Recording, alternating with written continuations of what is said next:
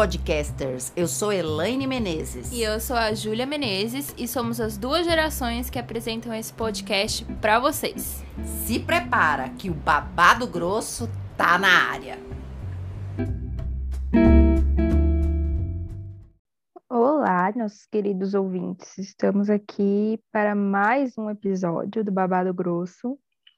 Hoje estamos só eu e a Dona Elaine. E a gente veio trazer um tema aqui. Ah, e só para começar, a gente está em Gonçalves, na nossa casa aqui, então talvez a acústica até esteja melhor. Assim, sem aqueles ruídos de fundo de São Paulo, a gente está num silêncio maravilhoso aqui, está um clima muito mais gostoso. É, no sul de Minas, né? No silêncio Isso. da Serra, da Mantiqueira. E aí a gente estava conversando, refletindo sobre nossa caminhada do podcast até aqui, as coisas que a gente quer mudar, o que a gente quer manter, né? A gente conversou bastante sobre isso no, essa semana. E aí a gente chegou nesse tema aqui, que é o título desse podcast, que a gente queria trazer a nossa visão, assim, de como a gente realmente está se sentindo na pandemia. É, a gente criou também, né, na gente, né? Oi, cortou. O impacto que a pandemia tem, teve e continua tendo, né, sobre nós e sobre também o próprio podcast, né? Sim, é, o podcast ele foi criado nessa pandemia, porque a nossa vida não parou, né, mãe? Nossa vida, pelo contrário, não. a gente criou muitos projetos novos, assim, juntas e separadas. A gente a gente acaba trabalhando muito juntas é, em vários aspectos do trabalho da minha mãe e no podcast a gente trabalha juntos também. E esse podcast, ele foi criado, assim, a gente nunca pensou, né? Não. A gente nunca pensou nessa posição de estar tá num lugar, assim, fazendo um podcast juntas, e a gente pensa nele um pouco como um escape, né? Porque a gente está muito isolado, a gente não conversa com outras pessoas, a gente não vê outras pessoas nessa pandemia, e o podcast tem sido uma oportunidade muito legal para a gente conseguir ter um contato e conversar assuntos diferentes com outras pessoas, que é algo que a gente está bem carente, assim, eu sinto que eu estou bem carente de ter um assunto diferente tudo, e o podcast tem me suprido bastante. E como que é você... Verdade. É verdade, é verdade. Eu acho que, assim, eu particularmente não tinha nenhum projeto com relação a podcast passei não só a ter um projeto de podcast, como ter um projeto de podcast com você. Então, para mim, o podcast é um dos filhos bons da pandemia, né? O resultado desse processo todo de ficar em casa, não sem trabalhar, porque graças a Deus, né, de maneira privilegiada, o meu trabalho me permite ter home office e eu tenho condições boas da minha casa, né? Nós criamos essas condições, temos boa internet, criamos um home office todo fechado para mim, com infra.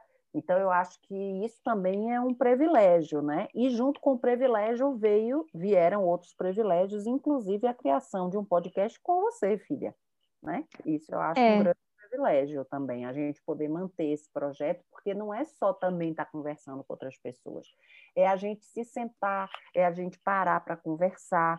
Hoje a gente percebeu na hora do almoço que, aliás, a família é uma família de podcasters, né? Hoje seu pai falou, é. ele disse, é, mas eu tenho também um podcast que ele tinha antes, deu uma interrompida e voltou um podcaster na hora na, na área da política, né? Da política e da, das pessoas que fazem política e que gostam de saber de política. Então hoje a gente na hora do almoço, não lembra? Sim, a gente se tocou percebeu, disso, né? É, e ele mesmo falou, ele disse essa família inteira agora tem tem essa tem vozes, né, dentro do universo do podcast. O dele inclusive sai além do Spotify, está sendo colocado acho que num jornal, numa rádio, uma coisa assim. É, uma rádio. Uma rádio. Então, de qualquer maneira, eu acho que isso é um privilégio da pandemia e é um produto da pandemia. Falar com as outras pessoas, convidar, pensar em temas, pensar em quem eu conheço, você pensar em quem você conhece, convidar, trazer para o podcast, eu acho isso tudo um luxo. Sim. Acho um presente. Claro, dá trabalho, óbvio, tudo Muito. dá trabalho na vida. Mas tudo dá Não é trabalho. pouco. Também não fazer nada dá um trabalho danado. Porque o corpo também tem uma hora que ele pi- pipoca. É, você falou uma coisa interessante, assim, nessa pandemia, eu tenho feito, acho que até mais coisas. Eu sempre fui uma pessoa que fiz muita coisa. E nessa pandemia não mudou, assim, muita gente entrou nessa questão do ócio, né? E eu sou uma pessoa que não está acostumada com ócio. É, eu tenho quase até um, um medo, assim, de ficar no ócio, eu não consigo. Então, eu, principalmente na pandemia, eu arrumei muitos projetos pessoais, assim, para tocar. E aí, eu acho que é um lugar também, assim, de me manter ocupada para não entrar muito em contato, né, com a uma realidade. Porque, assim, na minha opinião, é, quem quem está entendendo minimamente o que está acontecendo no nosso país e no mundo todo, não está bem. Quem está bem não está entendendo. Ah, não acho não, Ju. Ah, eu acho, Eu, eu acho, acho que, tem sim. muita gente que está entendendo e está escolhendo estar bem. Não, não foi isso que eu disse. Eu disse o seguinte, tipo assim, não tem como você ver a pilha de mortos que estão, Ah, estão não, sim, morrendo, sim, perfeito, perfeito. Tá. as pessoas estão numa situação de calamidade, tem gente Sim. passando Quando fome. você entra em contato com isso de fato, né? Sim, assim, tá você vê e qualquer nível. Isso. E aí, assim, eu acho que é isso. Se você está entendendo minimamente a situação caótica que está o nosso governo, o nosso país e o mundo como um todo, e a situação do Brasil no mundo, você não pode estar achando que está tudo bem, entendeu? É isso que eu Não, quis dizer. Não, não, em termos mundiais, em termos macro, não. Nós estamos passando por um processo de des... um caos significativo e uma um novo, uma revolução de cima para baixo, que eu não sei te dizer de onde é o em cima, mas eu sei que o embaixo é aqui. o embaixo somos nós, é a raça humana, é a forma como que a gente se comportou até hoje, é a forma como as lideranças desse e de outros países continuam se comportando, é a forma como se prioriza determinadas coisas em detrimento de outras. Quer dizer, eu acho que tudo isso está sendo ressignificado. Não sei o quanto vai estar sendo ressignificado, mas a pressão é que eu vejo assim, que a pressão é que se ressignifique tudo, principalmente valores. O Sim. valor da vida, essa história do número de mortes, essa coisa, seu pai estava falando para mim, ah, Elaine, mas se ninguém fala o nome das pessoas, se ninguém traz o rosto dos mortos, principalmente aqui no Brasil, que a gente sempre tem muitos mortos diários por N situações, ninguém, enquanto não é o seu morto, falando assim, dessa forma bem grosseira, praticamente são números, não Com são certeza. pessoas, né? E é isso Gente, que tem visto hoje. A imprensa também, na minha opinião, não tem colaborado positivamente para trazer para a gente a impressão é, mais assim é, pessoal e humana do que está acontecendo. A gente tem ouvido muito dados, muitos dados e muita crítica, sem dúvida. Não vou entrar nesse mérito, porque faria parte da, da, da, daquela que critica, mas não acho que é por aí só, né? Eu acho que tem milhões de serviços que tem que mostrar para a população, que tem que chamar o ser humano para um lugar aonde que você disse, ele tem que olhar para isso também, mas ele não pode ficar tomado por isso também. bom, é, assim, eu vejo isso também como um reflexo. Eu sei que você não quer entrar nesse assunto, eu também não vou entrar, mas eu vou fazer uma menção, assim, eu vejo isso como um reflexo do nosso governo, porque é mas a não está forma. acontecendo só aqui, né, filha? Tem Não, mãe, eu tô dizendo. Peraí, mãe, eu tô dizendo que essa forma que a gente está lidando com os mortos, de estar considerando só números, o Brasil agora é o país que tem mais mortos pelo Covid.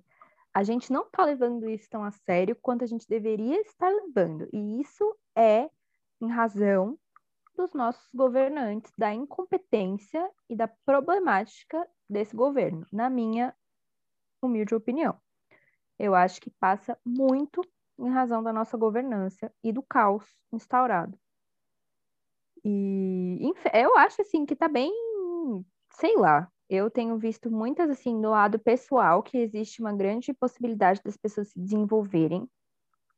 eu tenho visto muitas pessoas se desenvolverem, terem muitos amadurecimentos assim internos e externos e inclusive profissionais, assim como eu também tenho visto muitas pessoas regredirem muito, é, se deprimirem, terem ansiedade. A ansiedade eu acho que é uma coisa que tem um tá... impacto muito grande, né, filha?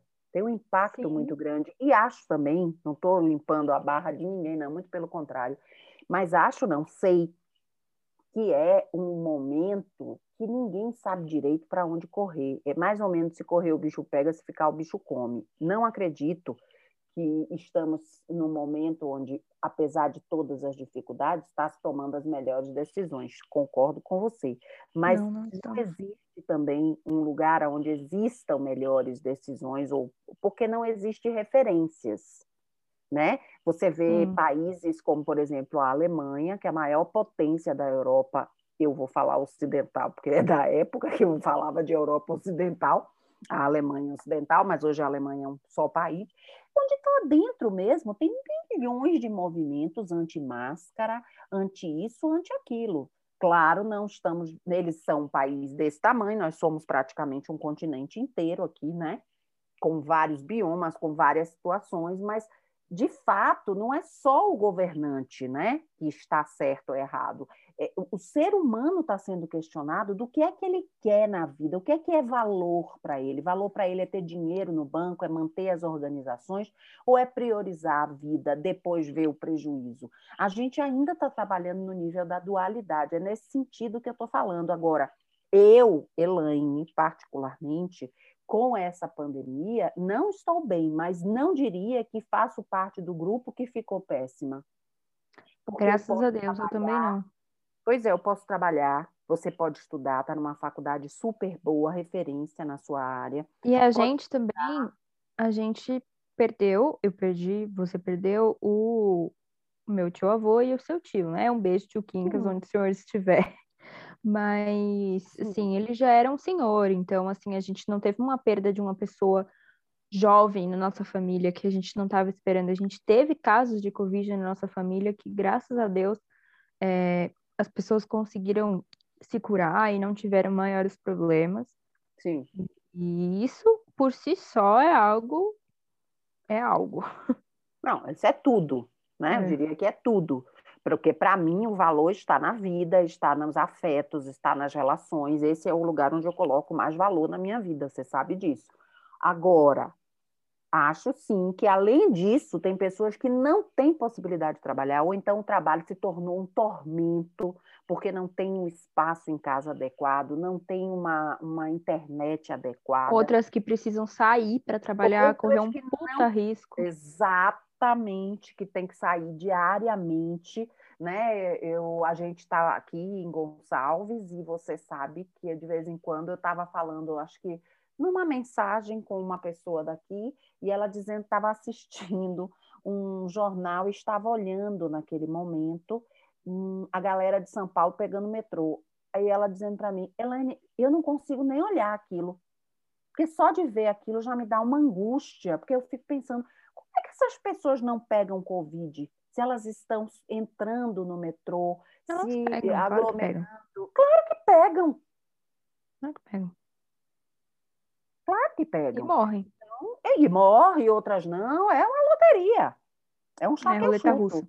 É uma roleta, uma roleta onde ninguém, ninguém sabe que zorra é essa, na verdade. Nem a Inclusive, ciência, nem os efeitos, né, posteriores, assim, porque às vezes a pessoa sobrevive e fica com sequelas que ninguém está sabendo direito o que, que é, né? Pois é. Então, é, é, o babado é grosso. É grosso. Realmente é grosso. E acho que, para mim, nessa pandemia, olhando para o meu umbiguinho, para a minha situação pessoal e, e, e, em gratidão, porque também eu tenho gratidão, eu acho que eu não posso me desviar também do meu micro-universo. Eu não posso me deixar tomar pela tristeza total. Eu incluo a tristeza, mas eu incluo também a minha gratidão de que eu estou podendo trabalhar, eu estou com saúde. Você passou por um perrengue gigantesco antes da pandemia no ano passado, e eu passei com você e com seu pai. Sei o quanto que isso me abalou, abalou a família, e a gente está sobrevivendo a isso. Então, isso eu também agradeço. Eu acho que isso é uma coisa que eu tenho visto, Júlia, muito no consultório. Cada um está vivendo o seu Covid. Isso. É, eu acho que, assim, essa coisa da... É individual. É, essa palavra gratidão, assim, ano retrasado e tudo, ficou meio até batido, né, nas mídias e tudo, assim, as pessoas, ah, ingratidão, gratiluz, não sei o quê. Mas, para mim, tem um significado muito forte e eu entendo muito o que você está falando nessa questão da gratidão, assim. É algo, inclusive, que você vai descobrindo dentro de você, né? Através até do próprio trabalho pessoal e de tudo, você vai descobrindo a gratidão em você. E é muito legal, tipo, você chegar no final do dia sem esses papos assim, ai, de, de, gratiluz, mas é sério. Agradecer, assim, pelo dia, entendeu? Pelo, pelo fato de você estar tá aí respirando, porque tem alguém que está lutando para respirar. Então, é basicamente isso. Assim. Exatamente. Exatamente. Essa coisa da, da tristeza, tem dias que eu acordo com muita tristeza. Tem dias que eu acordo mole, assim, sem vontade de fazer absolutamente nada, irritada, triste, assim, saco cheio, muito de saco cheio. E aí é, eu respeito esse momento meu também, porque eu também sei que é um momento que é nada mais justo, sabe? Assim, eu sinto que isso acontece até mais nos finais de semana do que no dia de semana, porque como eu falei, eu fico muito ocupada dia de semana, então eu não tenho nem tanto tempo para pensar. Mas finais de semana é, bate sim um negócio. E aí eu acho que para quem está nos ouvindo, se você, assim como eu, sente alguns dias assim de uma tristeza bem grande, de um desamparo, sabe? Eu acho que é importante respeitar o seu momento da pandemia também. É como você disse, mãe, cada um está vivendo a sua pandemia. Então, assim, respeita um pouco o seu momento da pandemia e procura ajuda, assim. É importante fazer terapia, gente, principalmente nesse momento. É, eu faço a minha terapia feliz, satisfeita, sem ter nada para falar, porque a semana, às vezes estão passando uma semana igual a outra, e aí você se trabalha e trabalha esse, não ter o que falar, você. Ah, a terapia, assim, uma salvação nesses momentos, eu acho importante. É. Isso que você está falando, eu também acordo. Eu tenho, eu tenho tido uma, uns despertares noturnos por volta das quatro horas, essas horas madrigais, né? E eu antes estava vivendo o seguinte: ano passado eu estava vivendo uma sensação de que eu dormia, mas quando eu acordava, eu acordava como se eu tivesse trabalhado a noite inteira. Não é cansaço, era uma. Era, não era cansaço, uma presença de que eu tinha passado a noite trabalhando. Isso passou. Agora eu sinto que eu acordo, mais ou menos por volta das quatro horas. Acho que tem muita coisa acontecendo nesse horário. Dentro do campo espiritual, são horas muito precisas para você fazer trabalhos de conexões espirituais. Dentro do campo físico, são horas muito precisas de funcionamento de determinado tipo de órgão, do que você processa no corpo, que tem a ver com todo o processo emocional do seu dia e da sua semana anterior. E eu tenho, às vezes, acordado com uma sensação de um peso no meu peito, como se fosse um lajedo, né? Eu brinco que é um pedregulho, um lagedão que fica no meu peito, que é uma sensação que eu, eu imagino que seja minha, sem dúvida, das minhas preocupações, das minhas dúvidas com relação ao futuro, porque em algum momento a gente entra nessa, nesse erro né, de questionar o futuro, de entrar no futuro mas eu também sinto que tem a ver com o campo, né? o campo mórfico e magnético do planeta, da cidade. Então, quando eu estou aqui em Gonçalves, que é uma quantidade maior de vezes que eu estou aqui, eu sinto que eu durmo e tenho muitos sonhos estranhos e muitas insônias diferentes de quando eu estou em São Paulo. São Paulo, meu sono ele, ele, ele fica mais regulado. Em termos, Entendi de insônia, mas eu acordo com muito mais indisposição.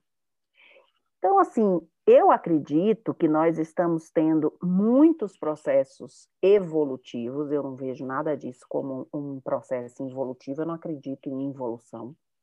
Acho que tudo isso é um processo evolutivo que tem sim um questionamento maior, uma missão, um propósito, que é fazer a gente acordar para um lugar onde tem que sair do umbigo, tem que sair de olhar só para si, tem que olhar para os viadutos, tem que ver aqueles zumbis miseráveis que estão ali dormindo com os ratos, sem comer, fugindo Zumbi da chuva. miseráveis. Sim, porque as pessoas que ficam ali, elas ficam num estado, muitas vezes, de droga, de Ah, álcool, sim. que eles parecem os zumbis e a gente olha para o outro lado, né? Porque a gente não quer ver. Mas a Uhum. gente tem que olhar, porque eles estarem ali é algo que não deveria estar acontecendo. Nunca deveria ter estado um, quanto mais mil ou dez ali. Isso é uma responsabilidade social. Sim, moradores de rua, né? Pessoas em moradores de situação. Pessoas em situação que podem, que, moradores de, de, de rua, mas que estão incluindo, eu estou incluindo nisso, os drogados, as pessoas que perderam a sanidade mental, tem muito doente psíquico que foi abandonado, que virou morador de rua. Tem gente que não pode ir e vir todos os dias do trabalho pelo, pelo valor do transporte, então ela dorme na rua para conseguir voltar para casa só quando ela pode. Quer dizer, tem todo tipo de, de, de pessoas. E essas pessoas que estão na rua, a gente passa muitas vezes por baixo, estou falando dos túneis por causa de São Paulo, né? Que passa nos túneis e vê e olha para o outro lado. E não dá mais para olhar para o outro lado. E a responsabilidade é de todos nós. Como é que vai fazer isso? Eu não sei, cara. Eu acho que a gente tem que sentar e pensar. O que, que a gente vai fazer com essas pessoas que nós não ajudamos, nós que eu digo, seres humanos e sistema político, econômico, social, que a gente não ajudou em momento nenhum, que a gente não colaborou em momento nenhum.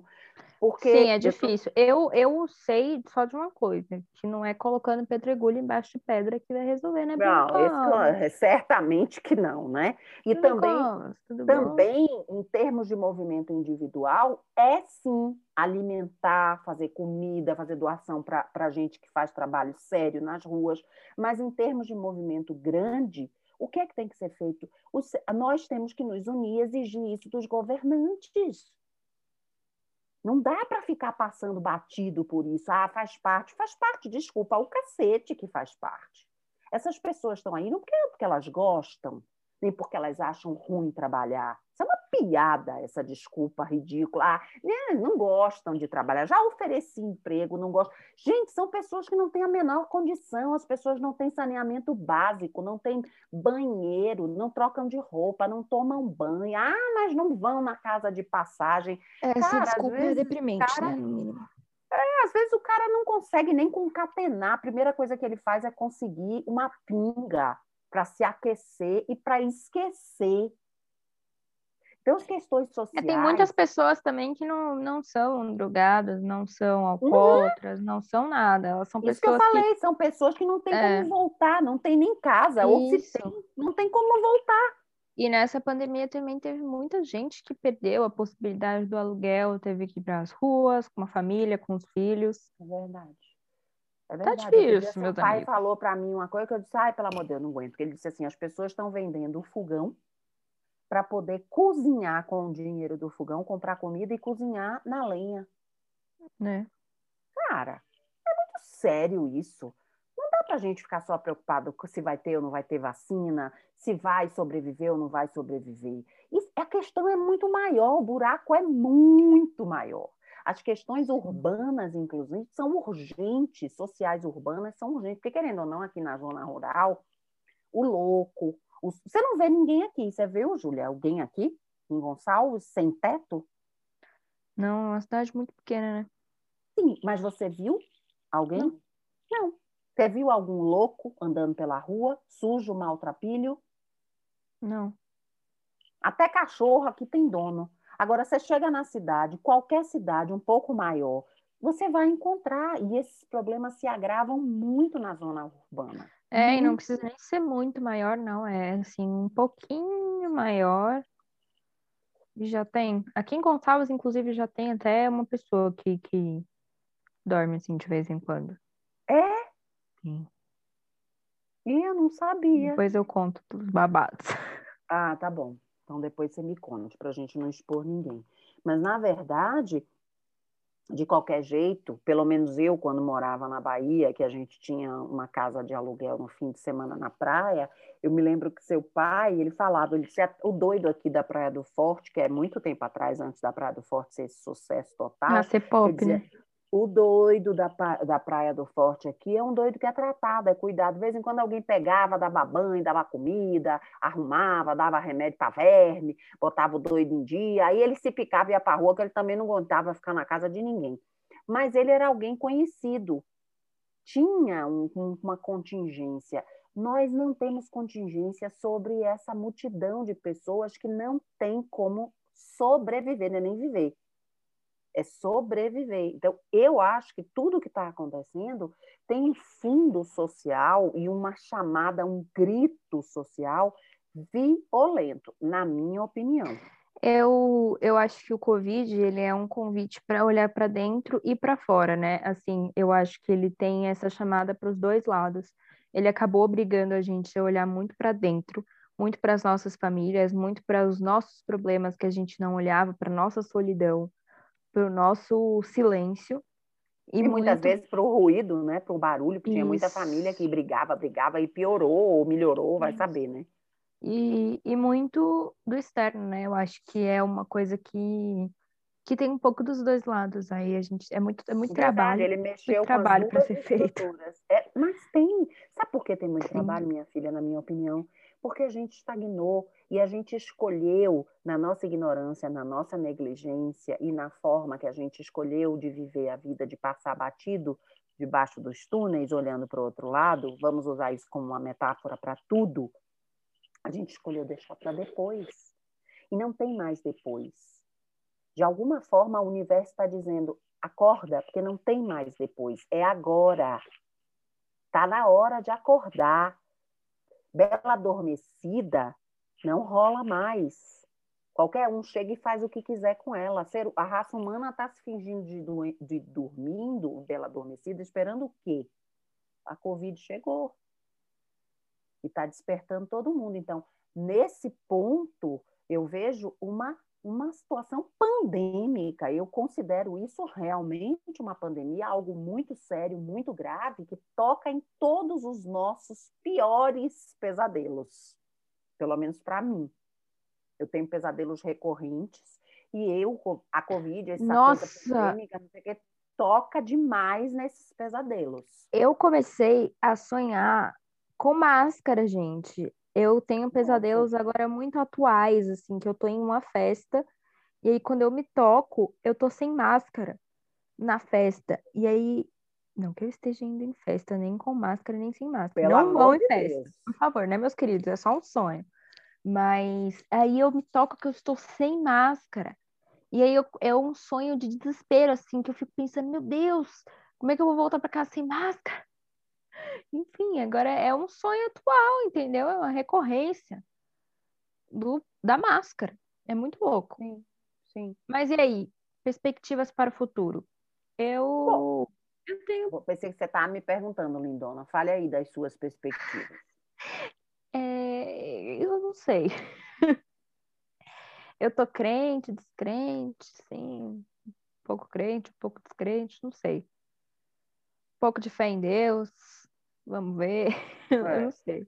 Eu acho que você, ainda por cima, né, gente, da tua idade, né, que tem parou e ao mesmo tempo continuou, né? Mas parou o convívio, parou as festas, parou também Não, eu digo as trocas, perspectiva né? em relação assim, é, a, que, que vai melhorar, a gente vai melhorar como ser humano com, com o Covid? Você acha que vai ter uma evolução do ser humano com o Covid? Você acha que as coisas vão mudar para melhor pós-Covid? Eu acho que não. Eu tenho ouvido várias pessoas falarem, pessoas da área espiritual, é, até diz que é, algumas pessoas que trabalham com as aparições de Maria, de Nossa Senhora de Medjugorje, lá da Croácia, é, e várias outras que são muito mais, são, né, o, o Harari e tal, tenho ouvido todo tipo de pensamento, eu gosto de ouvir um pouco para também questionar os meus, né? Porque ninguém sabe tudo, a gente, na verdade, a gente não sabe é nada.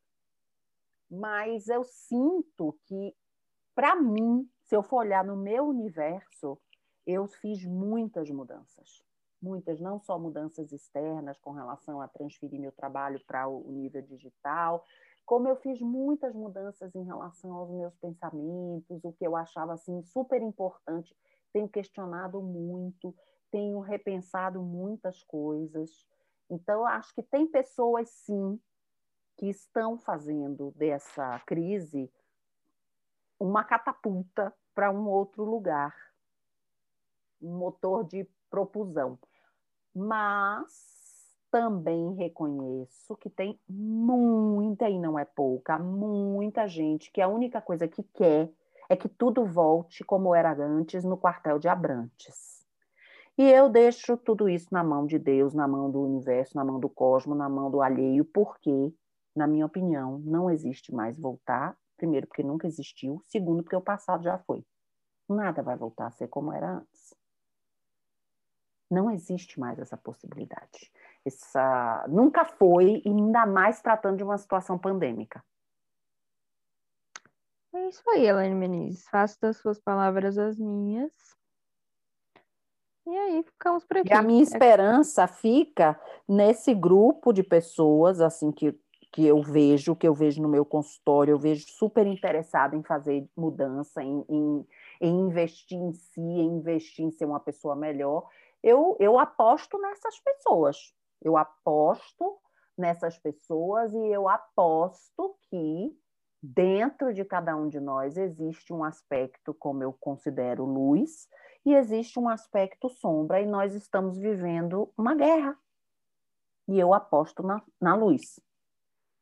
É o que eu aposto. Agora, o tempo, terra, para isso acontecer, Lá sei eu, minha filha, vamos aproveitar o nosso presente. E graças a Deus, nós estamos no momento bom da nossa vida, nossa relação em família.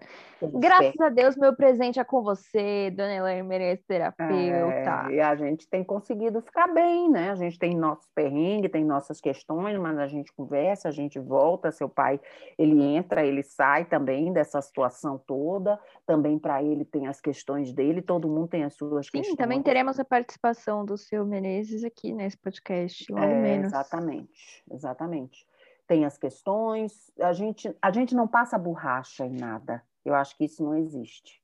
Borracha. Isso. Acho que existe mesmo é uma experiência real e o passado fica no passado e o presente é construído e o futuro vai aparecer. Bota o pé que Deus bota o chão. Então tá. Então, muito obrigada a vocês que nos ouviram até aqui. Sigam a gente lá no Instagram, porque a gente tem muitos ouvintes, muito mais ouvintes do que seguidores. Então, vocês que estão nos ouvindo não estão nos seguindo no Instagram, nos sigam no Instagram. Ai, por sigam favor, nossa página tá linda, viu, gente? Quem faz a página é Júlia e tá uma preciosidade, eu acho. e a gente tá com muitos projetos novos, assim. Nossa, sério, daqui umas duas semanas vai sair muito conteúdo legal. Eu estou animada. A gente decidiu muitas coisas. E é isso aí. Sigam a gente. Sigam a gente aqui no Spotify também. Compartilhem aí com quem vocês acham que pode se beneficiar com o nosso papo. E é isso. Até a próxima. Até o próximo episódio. Um beijo. Beijo!